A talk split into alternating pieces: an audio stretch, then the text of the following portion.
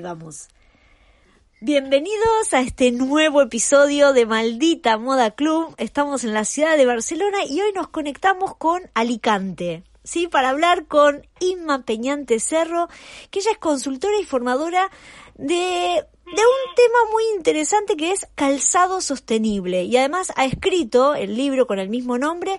Y ahora nos va a contar un poco de qué va todo esto y, y bueno y cuáles son los orígenes de esto. Así que gracias Inma por, por esta conversación esta charla. Gracias por estar aquí. Hola Paola. Qué tal gracias a ti por esta invitación eh, a tu podcast maravilloso. Qué bueno. muchas gracias. Qué bueno. Qué bueno. Aparte nos costó eh, concretar el día, estabas muy liada con trabajo, así que bueno, ha sido una expectativa cada vez más de, esta charla. Así que bueno, para empezar, Inma, porque tú vienes de la, sos licenciada en publicidad y en marketing. ¿Cómo es que llegó, que llegaste de todo, de, digamos, de esta formación que tenía más que ver con la comunicación a meterte en un, en un tema de producto? ¿Cómo fue ese primer encuentro? ¿Cómo arrancaste con toda esta aventura? Sí, a ver, yo mi relación con la moda viene desde muy pequeñita porque siempre me ha, apasionado, ¿no? Y, bueno, me formé, como has dicho, en publicidad y relaciones públicas, después hice también la licenciatura de marketing y, mm, terminando la, carrera pues ya empecé a trabajar en un sector muy, muy industrial. Pero en este sector, paradójicamente, que era de tecnologías de la información, entré a trabajar en el Departamento de Medio Ambiente casualmente y justo el proyecto fin de carrera mío también fue mm. una bolsa que la llamamos la bolsa verde que también era sostenible. O sea que al final siempre con la sostenibilidad he estado muy vinculada. Eh, porque también en esta gran empresa ya en el 2005 empezábamos a exigir a los proveedores la huella de carbono, que esto era algo como que me estás contando. Entonces, eh, eso lo tenía ahí, que como que siempre estaba relacionado con el tema medioambiental, pero estaba como muy tapado, o sea, no era consciente realmente. Pero lo que sí que me di cuenta era que a mí la industria no, mm, algo tan tecnológico, tan industrial, ese sector a mí no me gustaba y a mí siempre me ha llamado el tema de la moda. Entonces hubo un punto de inflexión en mi vida que fue cuando tuve a mi primera hija y paré de, trabajar. Y fue ahí cuando dije, vale, a mí lo que me apasiona es esto, como mi formación es en marketing, pues voy a hacer un máster de marketing y comunicación especializado en el sector de la moda fue ahí también cuando dije, ostras, me veía yo mayor en aquel entonces, hace mm, diez, sí, nueve, diez años, y decía, madre mía, no me van a coger en ninguna empresa, tal, porque claro, yo ya tengo una experiencia larga en otro sector y no sé qué, y entonces creé también un blog de moda y hice también una tienda eh, a precio único de complementos. Todo esto para yo crearme mi propia experiencia en el sector de la moda, a ver si así alguna empresa me daba la oportunidad de, trabajar. Y gracias a eso, pues al final conseguí entrar en Josepo, que es una ah, gran multinacional de calzado para toda la familia. Y ahí empecé a trabajar con redes sociales y relaciones públicas eh, para cuatro países. Y la verdad que fue una experiencia súper enriquecedora, aprendí muchísimo. Y fue ahí donde me inicié en el sector del calzado. A raíz de eso eh, me fui a vivir a Barcelona y también de forma natural pues empecé a trabajar con otras marcas de calzado asesorándoles en temas de comunicación y marketing y en el 2016 pues hice un curso de moda sostenible y fue ahí donde empecé a tomar conciencia porque yo en las empresas con las que he trabajado no había visto nada productivo por así decirlo claro nada malo no entonces no o sea no era consciente de todos los impactos que hay detrás de, un zapato. Y a raíz de este curso pues empecé a investigar cada vez más. Eh, había mucha información sobre ropa. De calzado había se hablaba muy poco entonces empecé a investigar. A mí me gusta mucho investigar y encontrar cosas. Y, poco a poco pues fui recopilando mucha información de aquí, de allí, de lo que estaban haciendo otras marcas en otros países, etcétera. Y se me ocurrió la idea de dar un curso sobre eso y para organizarme yo mis propias ideas, eh, pues se me ocurrió de ahí también la idea de crear un libro donde pudiese recoger pues todos estos conocimientos también para, eh, para hacerlo llegar a, toda la industria, ¿no? Porque lo veíamos necesario. Y, y, esa es la historia. Qué bien, wow, qué, qué recorrido. Y, eh, y cuando trabajaste en Josepo, eh, Josepo, ¿no? Se llama así. Eh, no llegaste a entrar a toda la parte de la fabricación, ¿verdad? O sea, solamente te conectabas con la parte de comunicación, no llegabas a la fábrica. Claro, estaba en el departamento de marketing y comunicación. De todas formas, ellos están también súper concienciados y, y, hacen muchas cosas a nivel de, de sostenibilidad, tanto de, bueno, de proyectos de RSC, eh, eh, tienen su memoria GRI, apoyan mucho a las mujeres. De hecho, yo me encontré con una barrera que fue también que acababa de tener a mi hija y cuando iba a las entrevistas de trabajo, eh, aunque está prohibido y todo, todo, sí, sí. pues eh, muchas me preguntaban, ¿tienes alguna carga? Y yo decía, bueno, eh, tengo una hija, ¿no? Y esta fue la primera empresa que realmente me dijo, ¿una hija sola? Tienes que tener más, tal, estupendo, tal, no sé qué, adaptamos el horario, para que tú tengas flexibilidad para recoger a tu hija y todo. Ah, Entonces yo realmente no vi nada. Para mí al revés fue la única que realmente me, abrió las puertas en este tema social, ¿no? Que sí que me había encontrado barreras en otras empresas. Claro, claro, claro. Y cuando, digamos, ¿en qué año desarrollaste el libro? ¿En el año? Pues yo creo, o sea, hoy hace justamente un año ah. que lo publiqué. Vale. Fíjate. Y eh, pues un año, el año anterior. Yo llevaba recopilando información eh, mucho, mm, pues desde el 2016 empecé a investigar. Entonces lo publiqué en el 2020, pues todo el 2019. En enero sí que recuerdo que tenía todavía algunos clientes de, bueno, llevaba las relaciones públicas de algunas marcas y decidí quitarme esos clientes para centrarme y sacar el libro. Porque dije, necesito estar concentrada, avanzar día a día, porque si no, lo veía complejo sacarlo. Claro, claro, claro. Y lo autoeditaste, ¿verdad? Eh, sí, sí. sí. ¿Y cómo fue esa experiencia de, digamos, de, de, poder recopilar toda esa información y verlo reflejado en un producto? ¿Cómo fue esa experiencia? Eh, o sea, en un libro, ¿no? De claro, eh, claro, sí, sí. recogido. Sí. Porque claro, también fue, eh, digamos... Pues nada, muy bien. A ver, yo, eh, Sí, que, a ver, yo lo, antes de escribir el libro yo ya empecé a dar cursos. Claro. Entonces, eh, yo ya me había estructurado mentalmente la información y, y, también la había estructurado para yo poderla comunicar en, en un máster que, que, yo era la profesora de la parte de sostenibilidad. Claro. Eh, yo ya me estructuré como los contenidos para yo transmitirlo. Claro y organizadamente teniendo en cuenta pues también la perspectiva del diseñador. Claro. Y al final fue ordenar toda la información y mm, encajarla dentro de cada uno de los capítulos y después resumir mucho, mucho, porque claro, mm, he leído muchísimo sobre el tema. Qué bueno. ¿Y cuál fue, eh, digamos, la acogida de ese libro en la industria? Porque, bueno, llevas un año, justo te tocó la, la, digamos, salida de la pandemia, o justo en la pandemia, porque el 28 de abril todavía estábamos ahí. Sí, justo me pilló que, que nos confinaron y yo tengo dos niños pequeños y entonces, eh, claro, eh, quería atenderlos bien también. Y, y, dije, a ver, yo mi objetivo durante este confinamiento eh, va a ser sacar el libro, corregirlo, que tenía que hacerle muchas correcciones, editarlo y publicarlo y difundirlo. Fue mi objetivo de la pandemia, o sea, del confinamiento. Y nada, lo conseguí y la acogida ha sido buenísima en el sector. La verdad que, bueno, me, he emocionado muchas veces porque, bueno, fundadores de grandes empresas de aquí de España, de multinacionales que están en todo el mundo, me han llamado para darme la enhorabuena, eh, diciendo que es un libro muy interesante, que muy necesario, eh, que estamos, o sea, que, que recoge pues muchos puntos que hay que tener en cuenta y teniendo en cuenta que yo ni que soy ni, diseñadora, yo siempre lo digo, yo no soy diseñadora de calzado, eh, yo no soy fabricante ni, o sea, no, mi padre no tiene una fábrica de calzado ni nada, o sea, que soy como externa un poco al sector. Eh, para mí que empresa, empresarios que han montado empresas de la nada y que llevan toda la vida en el sector me digan eso, pues eh, ha sido muy, muy satisfactorio, la verdad.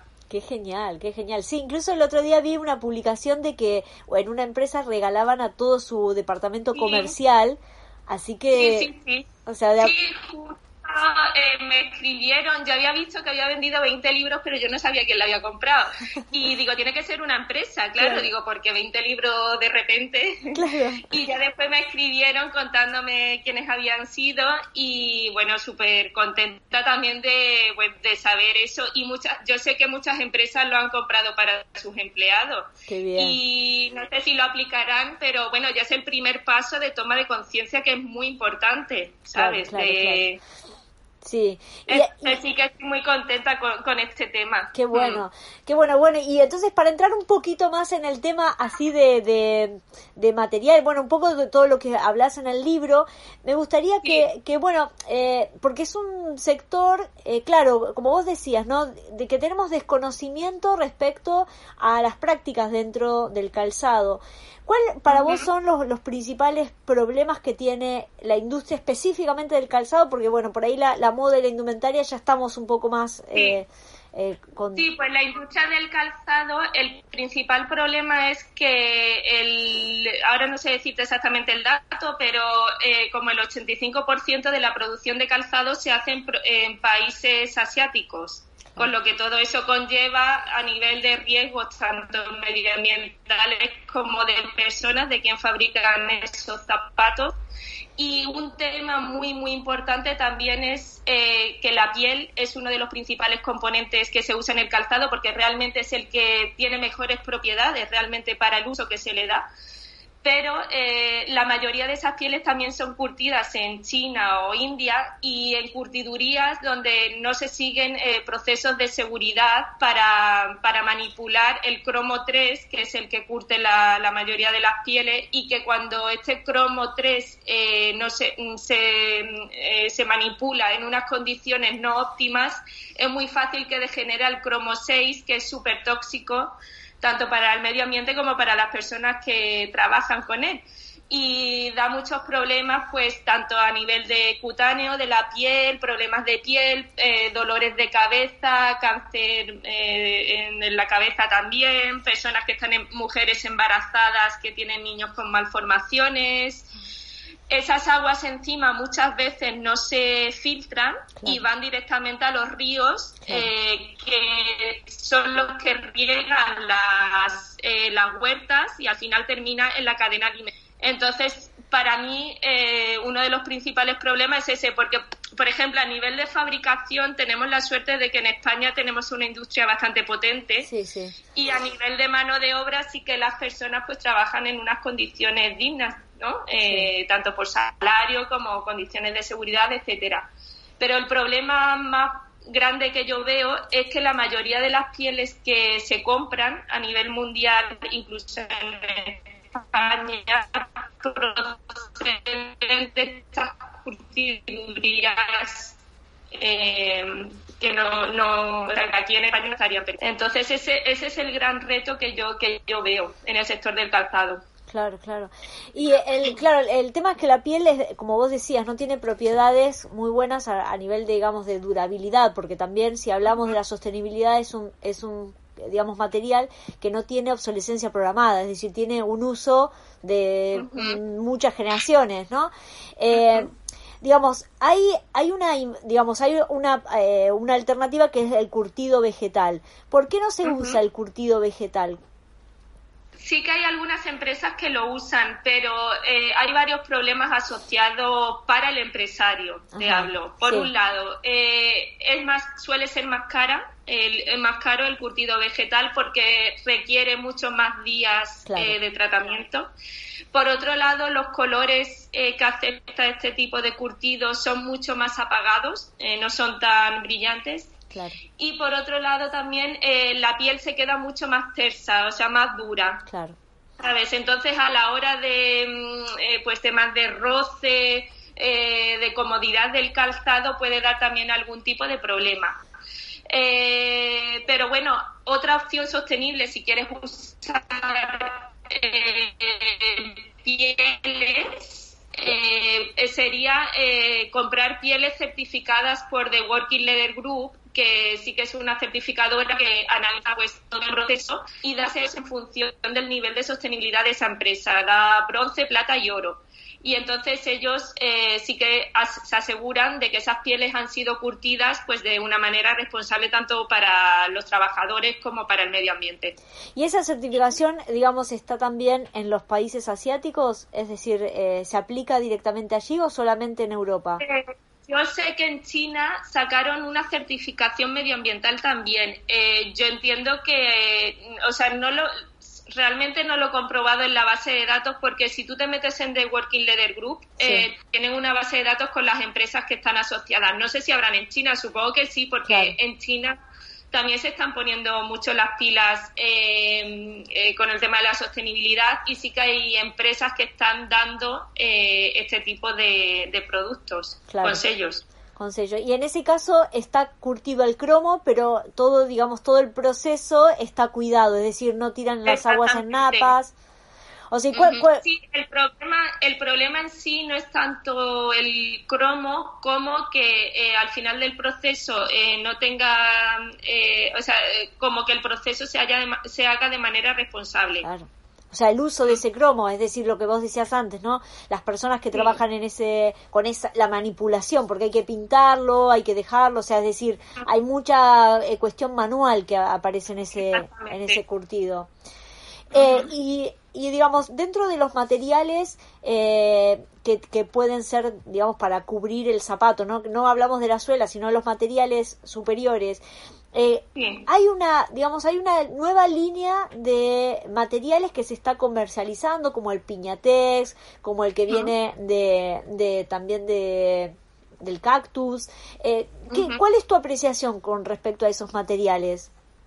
Eh, a ver, yo lo veo, mm, o sea, me encanta que haya tanto tanta innovación, tanto para el upper como para las suelas, para los forros, etcétera pero lo que yo siempre digo tanto a mis clientes como a mis alumnos es que es importante que conozcan en detalle ese producto.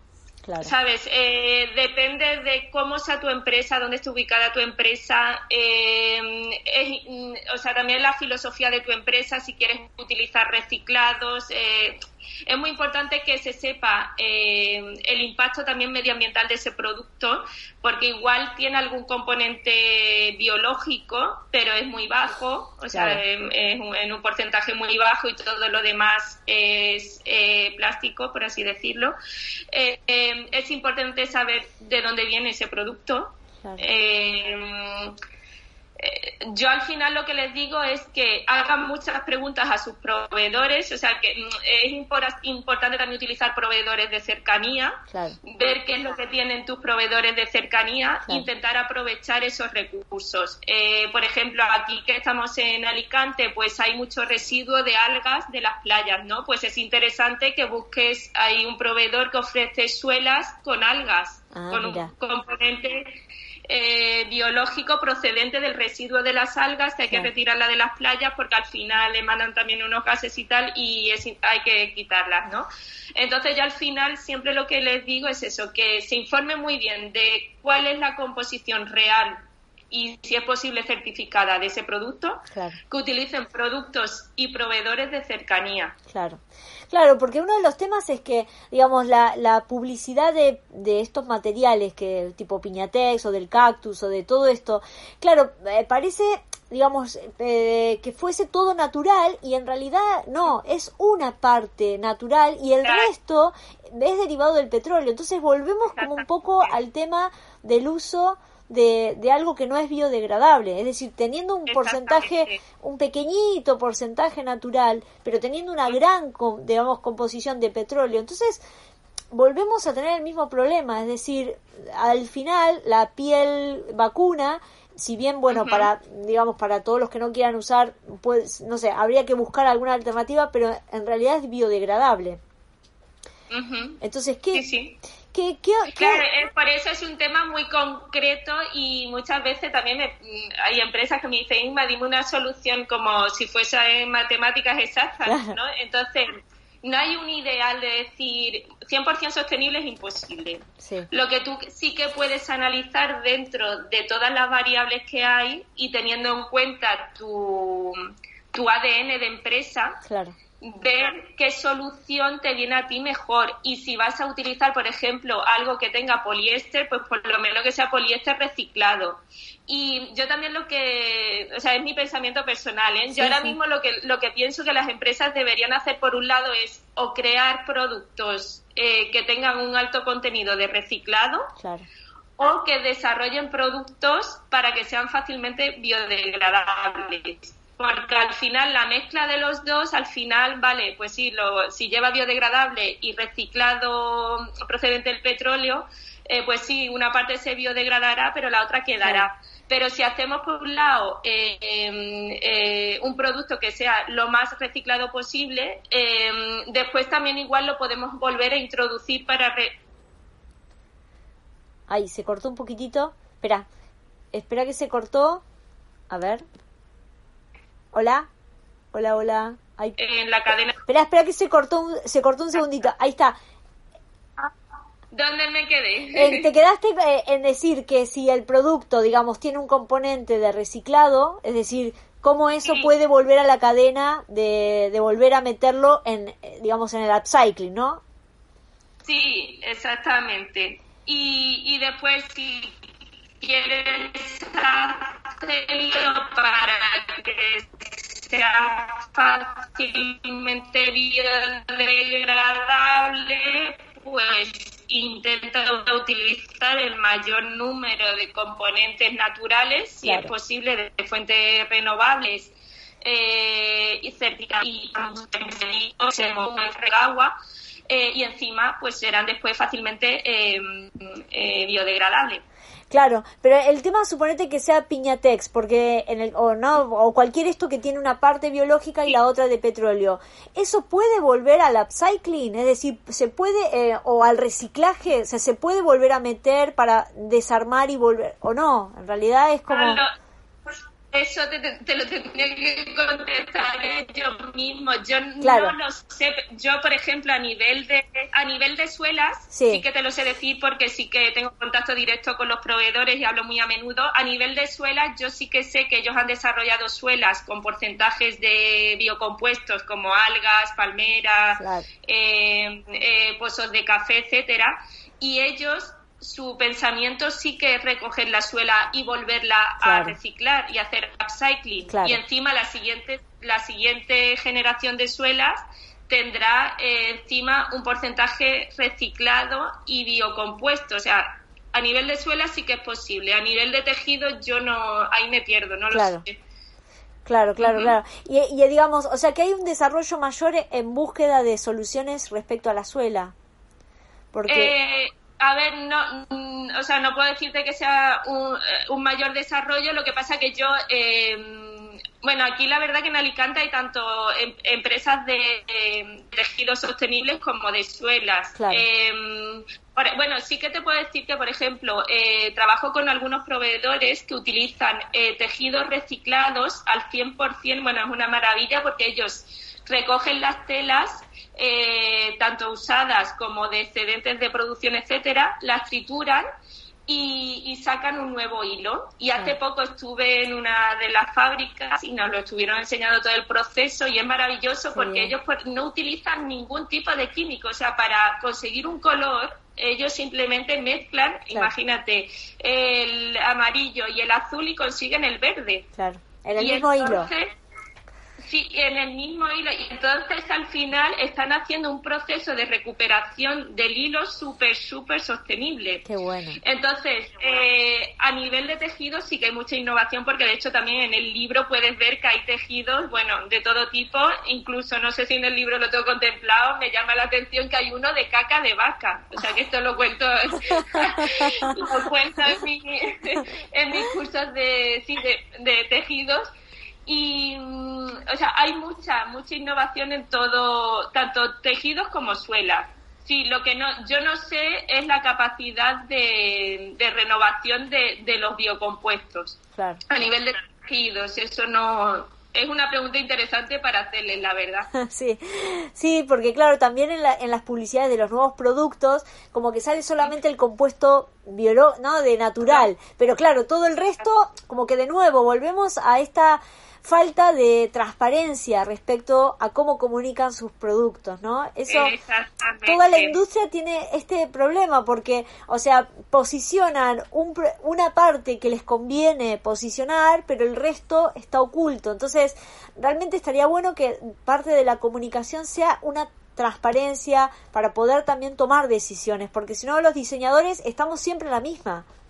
Totalmente. Yo hago mucho hincapié a mis clientes en eso, en que es preferible, o sea, que sean transparentes y den la información y el cliente ya decidirá. Seguramente va a seguir eligiendo tu zapato porque aunque sea poco, pero ya tiene algo eh, de componente natural, ¿sabes? Y a nivel de, eh, bueno, de diseñadores, de product managers, de alumnos, les hago un muchísimo hincapié en que pidan y exijan eh, los porcentajes de componentes que realmente tiene el producto que están comprando, porque es que en la mayoría no tienen ni idea. Y si es posible, sellos que avalen que realmente lo que les dice el proveedor es, real. Claro. Sí, sí. ¿Y, eh, cuál sería el otro otro material complejo también para reciclar dentro de, de, la, de la industria del calzado? A ver, en la industria del calzado uno de los grandes problemas también es que un un zapato puede estar compuesto hasta por 65 componentes diferentes. Eh, así es que, claro, imagínate, eh, para reciclar todo eso y también porque en la mayoría los zapatos no están diseñados pensando en que se desmonten fácilmente. Claro. Entonces, a día de hoy, eh, reciclar un zapato es muy complejo. hay proyectos que van a crear planta para reciclar, entiendo que el zapato completo y otras que separarán. Eh, bueno, de hecho sé que hay una empresa sí que sé que, pero claro, lo ideal sería poder separarlos, hacer estos zapatos eh, con menos componentes y aquí entra el, ecodiseño, que es tan importante, reducir al máximo el número de componentes y también pensar en cómo va a terminar eh, el fin de vida de ese zapato, cómo se va a poder desmontar para que después la suela por, se eh, recicle, el tejido se recicle. Em, claro, por ejemplo, ahora estoy haciendo una investigación de, eh, de otros accesorios del zapato, eh, pues de tachuelas, ojetes, em, no sé, adornos, por así decirlo. Y me cuesta mucho encontrar sostenibles. Claro. Todavía, o sea, el, los proveedores de componentes eh, tienen que hacer ahora mismo una inversión por, por hacer eh, pues todos sus productos más sostenibles. Y claro, en tejido a día de hoy es fácil, pero para ciertos complementos es complejo. Claro, claro, claro. Sí, porque además también eh, lo que vos decías es importante. El ecodiseño eh, lo que puede prometer, digamos, de, alguna manera o, generar es que la vida útil de ese producto pueda volverse a meter en el circuito. Es decir, desde el diseño empezar a pensar cuantos menos elementos pueda tener, ¿no? Y además también las costuras, porque a veces las costuras o están selladas por, se, se pegan, ¿no? En vez de estar cosidas. Entonces, ¿cómo haces para para desarmar un zapato si no está, porque a veces las costuras son demasiado duras como para descoser. ¿Cómo es el proceso de, ese desarme? Eh, a ver, yo no, sinceramente, no he visto, eh, o sea, he visto desarmar zapatos, pero que estaban diseñados para ser fácilmente desamblados, claro. ¿sabes? Eh, eh, a nivel de costura no lo veo complejo, sería más complejo, pues, ciertos montajes como el vulcanizado, que es cuando eh, la goma se mete en el horno y, se queda muy pegada al tejido. Entonces ahí separarlo es verdaderamente complicado. El cosido quizás sería lo más fácil porque sí que sería más fácil cortar el hilo. Claro. claro. Y ahora también hay un problema con los pegamentos. Porque, ¿no? Bueno, y el vulcanizado me imagino que también, por el tema de, de la fusión de esos plásticos. Bueno, eh, a ver, a nivel de pegamentos se están desarrollando, el bueno, el problema asociado que hay es que la mayoría de los pegamentos eh, eh, tienen disolventes que son perjudiciales tanto para las personas que lo manipulan como para el medio ambiente porque emite gases. Entonces,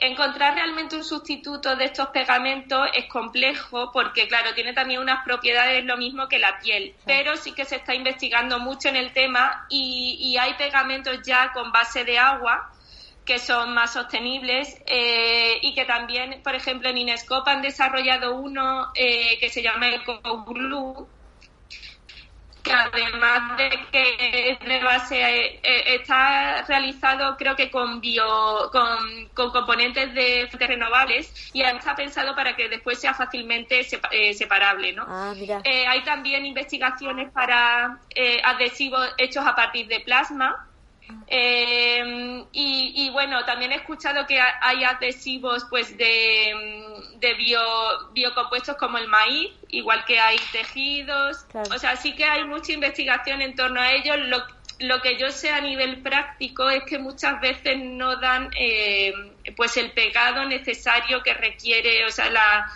la resistencia necesaria que requiere un zapato. Entonces, claro, ahí está el reto de encontrar un pegamento que sea realmente sostenible y tenga las mismas propiedades que un pegamento eh, que no es sostenible. Porque muchas veces el empresario quiere utilizar colas al agua, pero hace pruebas y si al final el zapato se despega tampoco es sostenible eso. No, no, no. Entonces se pueden buscar de momento hasta que haya otros desarrollos, pues poner, por ejemplo, em, eh, extractores para que eh, filtren eh, estos gases y, y, filtre el aire, después lo devuelva a la atmósfera limpio, poner protecciones a las personas que lo manipulan etcétera. Claro, claro. Sí, y, digamos, falta información de, de, cuestiones de seguridad, ¿no? En las fábricas. Porque lo que estás hablando es algo bastante básico.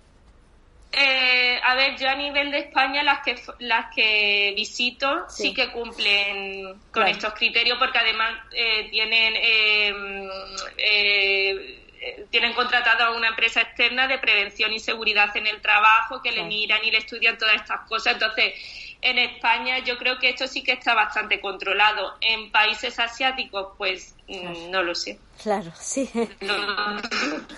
es todo lo que sucede. Allí es como el agujero negro de la industria. Ay, yo no lo sé. Claro, sí, sí, sí, a ver, allí yo he visto vídeos de, de la campaña Ropa Limpia, en el que, bueno, una campaña que hicieron con el calzado que decían, eh, ¿sabes quién ha hecho tus zapatos? Y iba como tirando de un hilo de un zapato y al final llegaba un niño que estaba haciendo tus zapatos, pues hay mucha denuncia en torno a eso. Sí, sí, sí, más que nada el, tema de zapatilla, digamos bambas, ¿no? Como la, es toda la parte de deportivo que también se hace allí en algunos casos es trabajo infantil. Eh, y, y, hablemos un poco del ecodiseño, digamos, ¿cuáles serían las perspectivas que, o sea, la, la, sí, la, digamos, las premisas que debemos tener a la hora de diseñar un calzado? ¿Cuál sería, eh, qué, qué podrías recomendar? Sí, a ver, eh, yo, eh, claro, recomiendo que lean mi libro. Claro, claro. Están todas las técnicas de codiseño, pero por resumir, lo más importante es que tengan en cuenta los diseñadores eh, todo el ciclo de vida del calzado. Claro. O sea, yo entiendo que, que tienen una parte muy creativa y que también hay que sacarla, por supuesto, porque la moda sostenible tiene que ser también creativa, atractiva y de tendencia pero que piensen en, en, todos los impactos, eh, tanto medioambientales como sociales, que tienen cada material que eligen, em, eh, cuál es el uso que se le va a dar al zapato, por ejemplo, que sean cómodos, porque cuántas veces, mm, bueno, yo hablo por mí misma, que he donado zapatos sin estrenar, porque al final me los he probado, al final muy he estado muy incómoda o me lo he puesto una vez y he dicho es que no. Entonces temas de comodidad es muy importante porque al final si un zapato es cómodo te puede durar mucho más años. Eh, materiales mucho más sostenibles y, y pensar en la economía circular sobre todo. Claro, sí, esto que vos decías, ¿no? Que se pueda desarmar y que cada, cada componente pueda volver a ese ciclo, ¿no? De, de, claro, de volver. Y además el tema de los recortes o los apliques o si hay bordados o digamos como todas las cosas que a veces se le agregan que hacen que ese, Exactamente. claro, que ese diseño sea más complejo para volver a este ciclo. Exactamente. A ver, yo entiendo que es un reto difícil eh, el que tiene el diseñador, ¿no? Porque además yo también cuando hablo con ellos digo, a ver, eh, eh, eh la clave es porque el 80% del impacto medioambiental de una prenda recae en el diseño, ¿no? Entonces, si ellos son conscientes, y por eso yo veo tan importante la formación, si ellos son conscientes, igual pueden aplicar o empezar a aplicar pequeños cambios que van a suponer eh, muchas mejoras. Y poco a poco cada vez intentar ser más sostenibles. Sí, y eso que decías, para mí es súper importante, el tema de la obsolescencia programada, porque la, la comodidad termina siendo una obsolescencia del producto, porque lo que vos decís es, si un zapato, o sea, me lastima, ¿cuántas veces tenemos zapatos, en el caso de las mujeres muchísimo más, sí, porque el hombre es bastante básico en su, en su calzado, pero a las mujeres a nivel cultural y social se han impuesto un montón de tipos de productos que a la larga te lastiman, te sacan llagas o te, no sé, te, hacen sangrar, ¿no? Cuán importante, ¿no? Es la, la, función de este producto. ¿Por qué, eh, ¿Por qué crees que esto también se ha dejado de, digamos, de tener en cuenta a lo largo de la historia? Pues yo creo que viene lo que tú dices también de, que eh, la moda es de usar y tirar. O sea, te compras un zapato para una boda, es incómoda, vale, me lo aguanto una horita, me llevo mis bailarinas y ya no los uso más. Y me da igual porque me ha costado 15 eh, o 20 euros. Entonces, claro, si el zapato te hubiese costado 250 euros, pues yo creo que antes de, de, o sea, de comprártelo te asegurarías que el zapato es realmente cómodo y lo vas a aprovechar, porque al final eh, estás haciendo una inversión. Entonces, eh, cuando compramos cosas gratis, por así decirlo, eh, también me gusta decir que no hay nada gratis, es gratis para nosotros, pero a costa de la vida de otras personas, ¿no? Y del medio ambiente. Entonces, incluso creo que es bueno que la ropa sostenible y el calzado sea más caro, porque que le demos realmente el valor que tiene y que le hagamos durar, ¿sabes? Sí, sí, mm. totalmente. Y que hagamos mucho más consciente. Eh, yo, yo, en los últimos años me cuesta comprar porque realmente son compras conscientes que me cuestan más dinero, evidentemente, pero que también quiero que me duren. Sí y, y, también porque investigo no mucho a ver realmente si lo que estoy comprando es sostenible o no porque como hemos estado hablando hay mucho desgraciadamente pues hay mucho greenwashing. Entonces eh, pues eso es interesante eh, comprar cosas que perduren en el tiempo. Yo ya pienso siempre, ay, pues esto a nivel de zapatos no, no, porque los zapatos quizás heredarlos es más complejo, también por número y porque puede ser malo para el pie de la otra persona. Pero muchas cosas yo ya pienso, ay, esto cuando eso eh, lo usará mi hija, ¿sabes? Y me gusta, porque es como un vínculo emocional de decir, ay, pues este bolso después lo llevará mi hija y se acordará de mí y no sé, a mí siempre me ha, me ha gustado llevar cosas de mi abuela o de mi madre, ¿sabes? Que es como le tienes un cariño especial. Sí, sí, totalmente. Y ahora que hablas de tus hijas, eh, digamos, ¿cómo, ¿cómo ves la educación, digamos, de todo esto en los niños? O sea, porque bueno, vos, claro, ya tenés una mentalidad sostenible, ¿cómo, ¿cómo es el traspaso?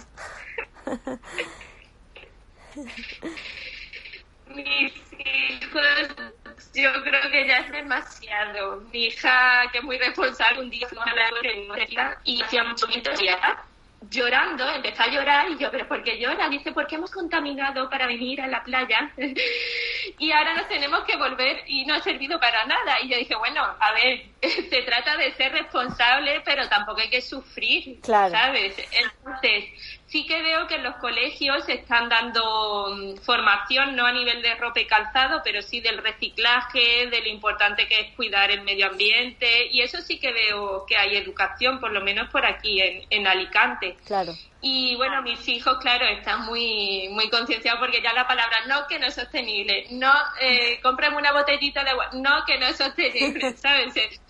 Los míos en concreto sí, pero yo creo que sí, que las generaciones que vienen son cada vez más conscientes, tienen más información y afortunadamente creo que están exigiendo un poquito más a las marcas. Lo que pasa que siento también que, bueno, nosotros hemos sido como víctimas, ¿no? De, yo soy de un pueblo pequeñito de Huelva y yo recuerdo que yo me compraba a lo mejor al año eh, pues una sí una vez para el invierno y otra vez para el verano o algo así no eh, y era como algo un momento especial de ir a Huelva ir a las tiendas tocar ver bueno era emocionante. Y de ahí sí y de ahí pasar al consumo compulsivo que yo he pasado por eso también porque me encanta la moda y he comprado pues, lo que me apetecía, bueno, me apetecía. Creo que es clave también educar en romper esos hábitos que, que hemos en todos los aspectos, tanto en la industria de la moda como en todo. Sí, sí, incluso, eh, digamos, siempre no sé, digamos en estos últimos años, ¿no? De, de poder enseñarle a los niños a leer etiquetas o a preguntarse sobre los materiales, porque si bien, claro, siempre como que vamos a las mismas cosas, ¿no? De, de decir, bueno, reciclar, separar la basura, que es un poco lo que vemos, pero también educarlos en decir, ¿sabes qué prenda tenés puesta hoy? O que aprendan a que, mamá, se me rompió esto, comprame algo nuevo, ¿no? Como que mm. sepan que también se puede reparar, que puede haber todo un ciclo de, de guardar ese producto y realmente hacerlo durar mucho más tiempo, ¿no? Totalmente. Mira, te tomo nota porque mi hija, que es más mayor, sí que lee los productos y dice, uy, esto tiene mucha azúcar, esto no sé qué tal, pero a nivel de etiquetas de ropa no le he enseñado. Ah, mira. mira, es una buena. sí, te tomo la idea. Y a nivel de upcycling, sí, eh, en el colegio también he visto que trabajan esto del upcycling tanto pues para hacer juguetes y tal, sí que ah. intentan reutilizar y, creo que es maravilloso porque además ahí pueden desarrollar mucho la, la creatividad. Claro.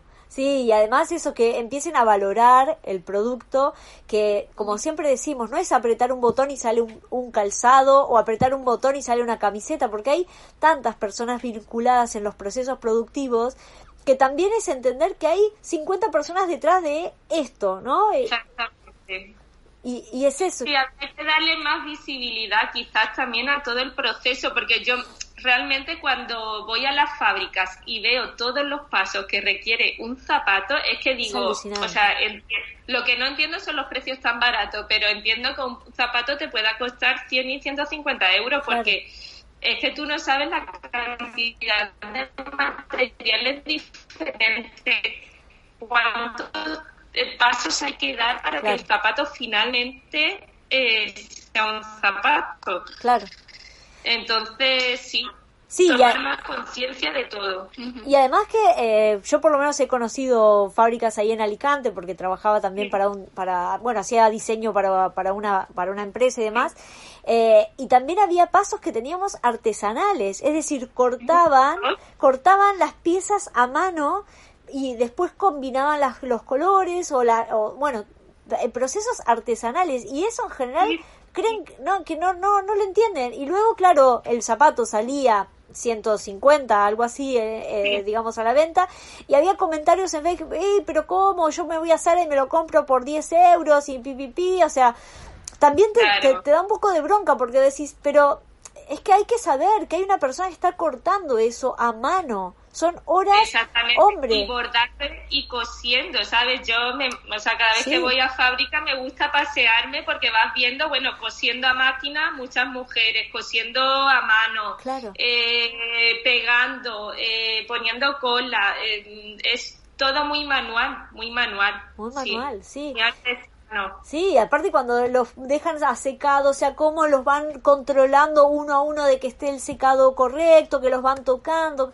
No sé, es maravilloso, o sea, cuando creo que sí, es tan bonito que, que, que en realidad todo eso está oculto porque digamos las marcas está bien en lo comunicacional del intangible y demás pero el proceso productivo es tan bonito de ver que, que debería no sé, eh, proponerse mucho más las marcas, ¿no? Para que entiendan todos esos procesos.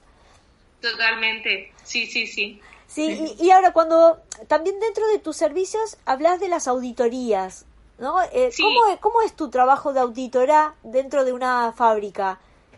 A ver, eh, bueno, yo he desarrollado un índice de calzado sostenible Eh, después de estudiar mucho, o sea, y de investigar mucho, pues es, eh, y teniendo en cuenta todo el ciclo de vida del calzado y las cuatro agendas con las que yo trabajo de la sostenibilidad, que, que son la parte social, medioambiental, económica y cultural, he hecho una serie de preguntas para cada una de las fases del ciclo de vida del calzado. Por ejemplo, diseño, muestras, comercial, marketing, eh, tienda, distribución, packaging, etcétera, y fin de vida útil, ¿no? Y fases y transparencia también lo analizo. Y entonces, con todas estas preguntas, que son más de 700 preguntas, eh, me voy a las empresas y hago la auditoría completa para ver exactamente cómo hacen todo y después saco una nota para cada una de las fases. Eh, le saco también como un diagrama en el que se ve claramente qué fase hacen bien, mejor o mal y después pondero, porque cada fase dentro de todo el ciclo de vida del producto tiene un, impacto mayor o menor dependiendo de lo que sea, ¿no? Y, hago una ponderación eh, numérica a ver cuál, en qué fase están mejor y en cuál peor y cuál es el gap de mejora en cada una de esas fases. Con todo esto les hago un informe, un documento de unas 80, 100 páginas, eh, analizando cada una de estas fases eh, lo que hacen bien y los puntos de mejora. Esto es interesante porque lo que hacen bien pueden comunicarlo eh, con transparencia, por supuesto, no ocultando ni tal. Eh, y los puntos de mejora es una guía para ellos, para que ellos empiecen a dar pasos a paso, como ellos consideren más interesante, pero priorizando, porque ya tú ves dónde más fácilmente puedes mejorar, ¿no? Claro.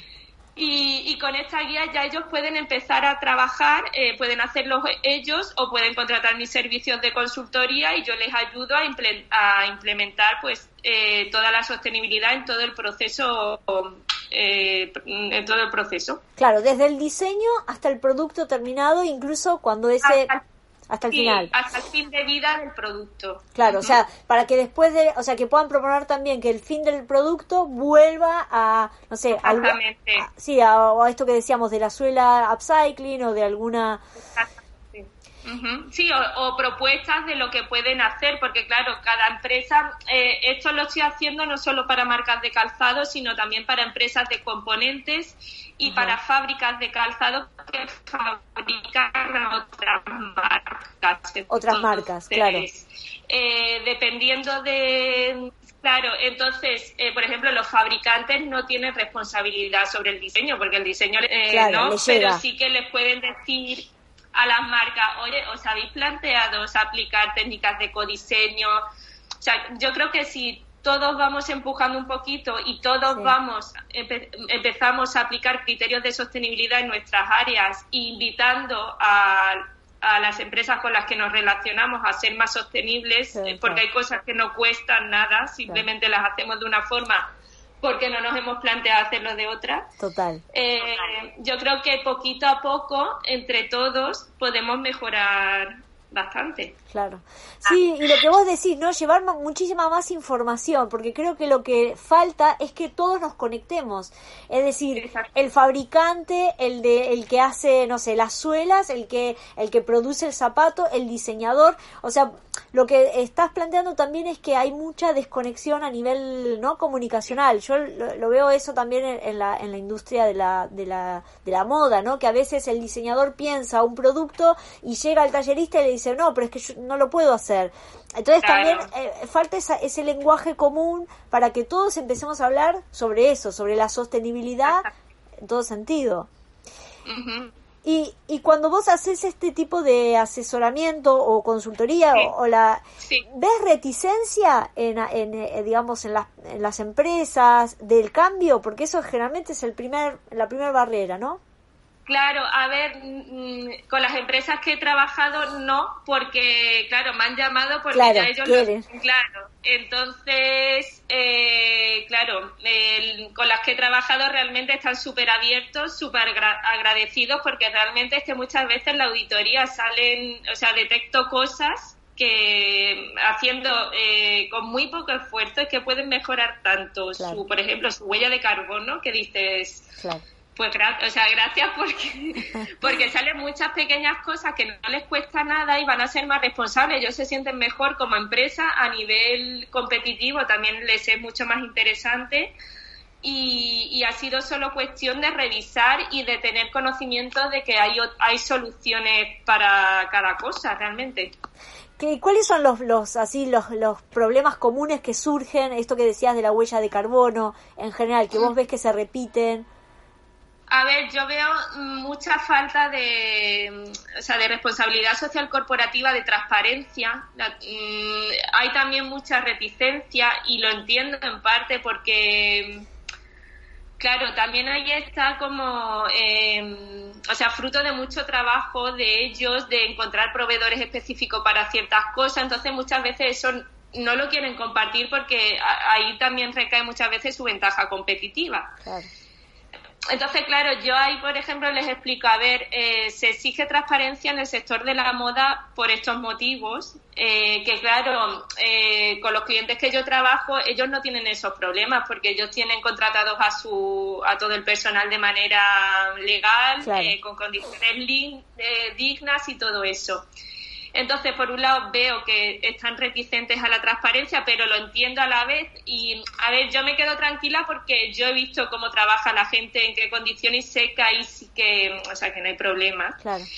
Em, veo también falta de, pues de, trabajar, pues eso, todos los valores a nivel eh, de sostenibilidad y como que se asocia solo la sostenibilidad al tema de medioambiental.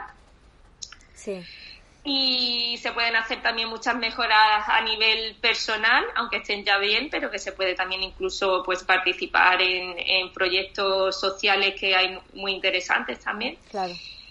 Y no sé, no sé así que qué más decirte. Y eso que decías de la huella de carbono, ¿cómo, eh, cómo, cómo lo está, o sea, en, eso que, estás viendo, de traslado de materiales? Sí, hay, tú puedes medir tu huella de carbono de tu producto, eh, o sea, de tu zapato, por ejemplo. Y es interesante porque si tú sabes, si eres consciente de lo que has contaminado con haciendo ese zapato, em, igual te planteas, eh, porque cuando se hace el estudio de la huella de carbono, después hay un planteamiento, un plan de mejora eh, para que tú mejoras. Entonces ya tomas conciencia por un lado ves cómo, ves cómo mejorar esa, ese impacto a nivel medioambiental, incluso puedes plantearte compensar de alguna forma esa huella de carbono. Entonces, por eso también es interesante, porque es que, mm, bueno, yo, mis clientes no, no tienen ni idea de lo que contaminan. Cuando les doy el dato aproximativo, ¿no? Porque todo esto hay que hacer un estudio que, que, hay, que, eh, que hay que publicarlo en el ministerio y tal pero a vos de pronto ahí, o sea, le saco, le calculo eh, con los datos principales y se quedan alucinados de toda la contaminación, claro, que emiten a veces, claro. Claro, claro, claro. Y en general, en, ese caso, la huella de carbono se da porque compran un material en un lugar, después trasladan o, digamos... Eh... Es todo por consumo energético ah. eh, por y por materiales, sí por, claro, el traslado de esos materiales o... Exactamente, transporte, materiales eh, y energía. Claro, claro, claro, que mm. podrían reducir mucho más todo eso.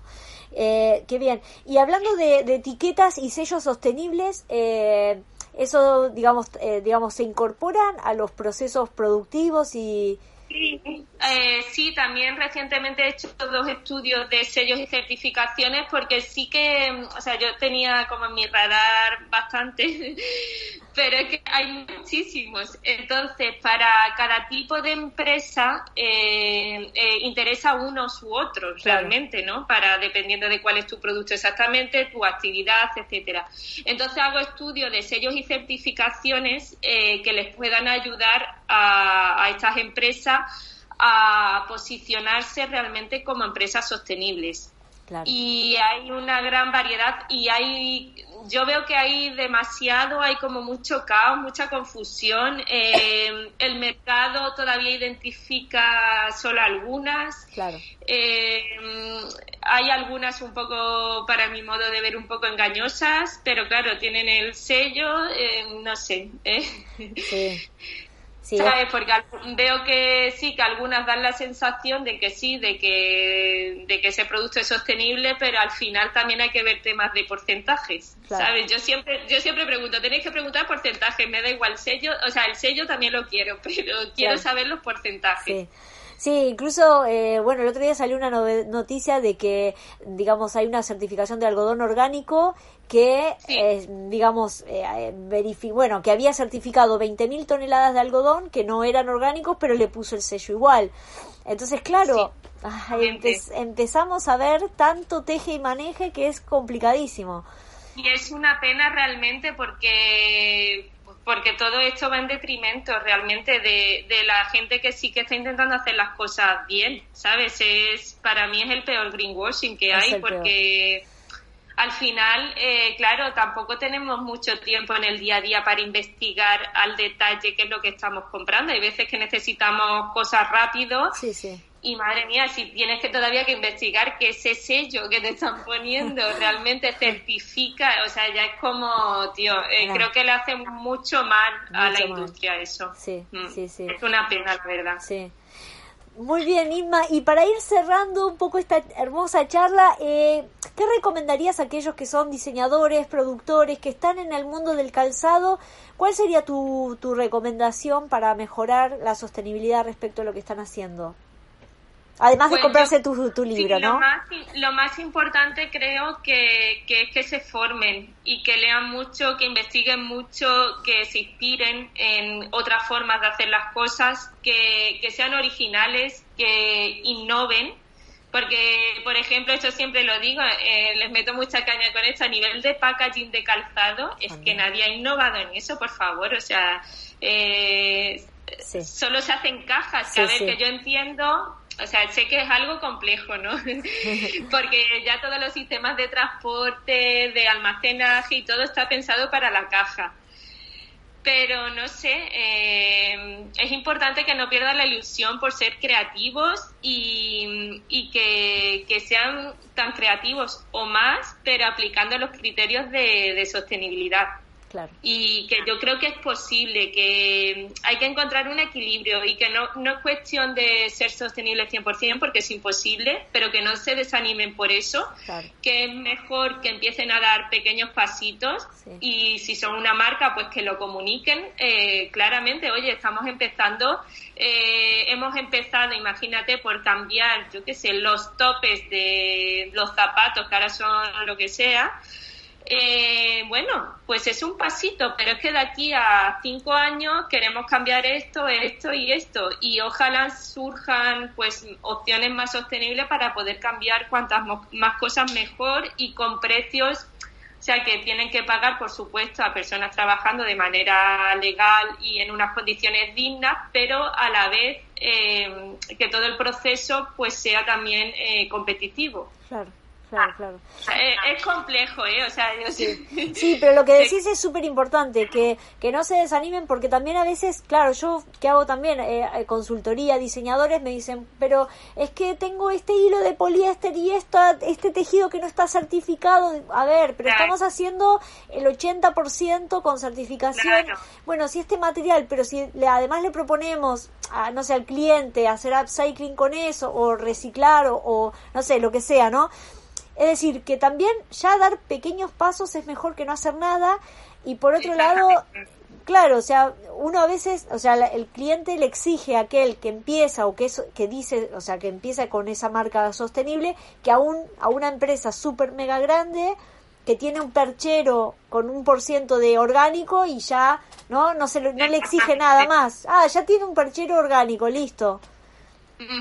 Sí, sí, sí, sí, totalmente. Y después muy injusto porque estas grandes marcas tienen un, altavoz muy grande y estas pequeñas que hacen muchísimo más, eh, primero son mucho más respetuosos eh, con lo que comunican y, no quieren mentir.